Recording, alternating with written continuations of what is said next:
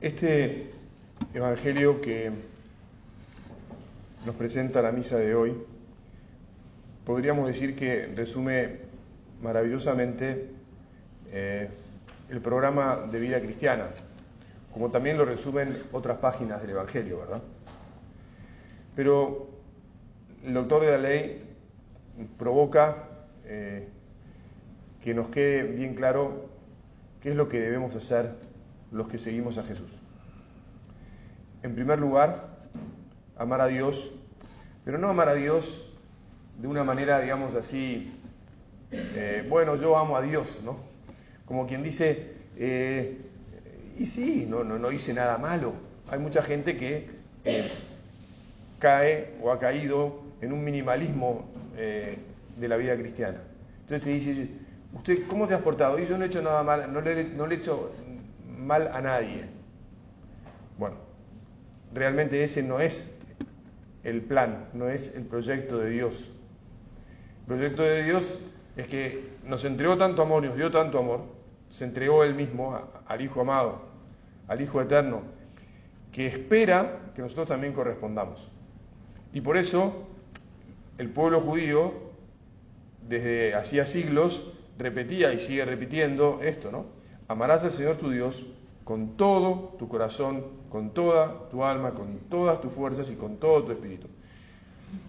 Después efectivamente cada uno de nosotros tendrá que descubrir cómo va a ser para que esté todo y que esté todo, digamos así, cada día,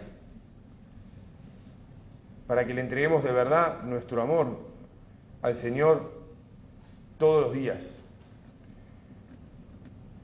para que le digamos con las palabras, pero no solo con las palabras, sino también con hechos, eh, que lo queremos, que Él es el norte de nuestra existencia, que vamos a evitar todo lo que nos aparte de Él, que solo con Él sabemos que podemos ser felices eh, y que solo a Él queremos agradarle, que no nos importa agradar a los hombres, sino solo a Dios. Ya sabemos además que eh, como seres humanos tendemos a que los demás nos aplaudan, nos, este, quieran, buscamos este, la aprobación de los que tenemos alrededor. Entonces realmente amar a, Dios, eh, a quien no vemos y a quien no escuchamos, así como nos vemos y nos escuchamos nosotros ahora, tiene su complicación. ¿eh? Tenemos que hacer todo un ejercicio ascético, que bueno, eh, no es ahora el caso de pormenorizar porque llevaría mucho tiempo, pero que tenemos que saber y decir, bueno, ¿y yo por dónde voy? Nos, tenemos que preguntar con cierta frecuencia, ¿yo por dónde voy? ¿Qué estoy haciendo? ¿Cómo estoy cuidando esto, esta relación mía personal con el Señor? En donde sé que conecto con Él, Él está esperando eso de mí y realmente eh, pues lo hago y por lo tanto lo agrado. Pero después, como acabamos de escuchar también, Jesús cuenta esta parábola que ha dado en llamarse de buen samaritano y que es todo un programa de cómo tenemos que comportarnos con los demás. Al cura muchas veces lo critica porque dicen que repite lo que ya leyó en, el Evangelio. ¿Para qué me lo, me lo vuelve a, leer, padre, o lo vuelve a repetir? Ya está, eso lo puedo hacer yo, ¿no? Bueno, muy bien. No vamos a hacer exactamente eso, pero a veces es bueno subrayar cosas y resaltarlas, porque, este, no sé, yo, eh, si todos los que van a misa vuelven a leer el Evangelio y a meditarlo, ¿no? Pero en cualquier caso, lo que está claro es que el buen samaritano se olvidó de su plan. Él pasaba por el camino porque iba a algún lado, no estaba, perdón la expresión, domingueando. No es que no tenía nada que hacer y había salido a dar una vuelta y, ¿no? Porque además iba montado.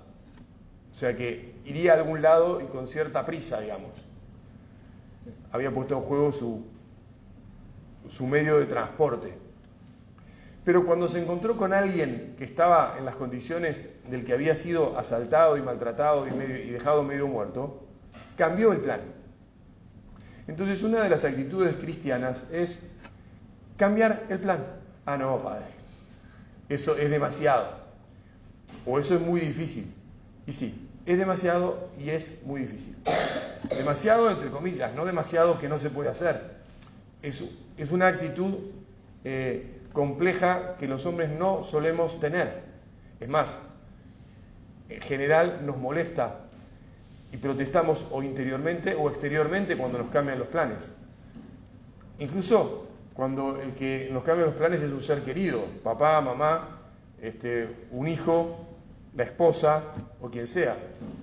Porque hay un principio de egoísmo en nosotros que hace unos planes de acuerdo con lo que a él le parece y entonces que después me vengan sobre la marcha, además, sin avisarme, de repente, o, no, este, de tanta manera así como dice, bueno, no, viste, pará. Y en cambio, como cristianos, le tenemos que pedir a Jesús, a ver si mi actitud es la de efectivamente tener planes en la vida, porque uno no puede ir domingueando por la existencia, digamos. O sea, tenemos que tener proyectos y planes. Y el Señor quiere que nos preparemos para servirle todos los días y que sepamos muy bien cómo vamos a aprovechar nuestro tiempo y nuestros talentos cada día. Pero al mismo tiempo nos enseña, mirá, si en, si en ese transcurrir de la jornada te encontrás con algo, grande o pequeño, que te quita del proyecto que tenías para servir al Señor, tenés que discernir si el Señor no está queriendo que cambies de proyecto con una sonrisa, y no solo con una sonrisa, sino con todo el corazón.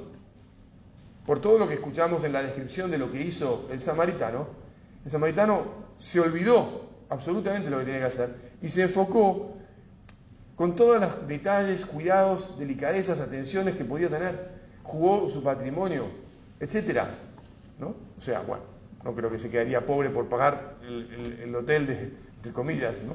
la recuperación, pero puso hasta su, dinero con generosidad, te lo pagaré, lo demás te lo pagaré cuando vuelva. Es decir, realmente empatizó con todas las necesidades que tenía el, hombre asaltado y maltratado y se, la jugó. Bueno, que, nosotros nos preguntemos con frecuencia si frente a los cambios que nos propone la vida, eh, insisto, de más importancia o de menos importancia, vamos forjando un corazón generoso, un corazón olvidado de sí mismo, un corazón que está dispuesto a darse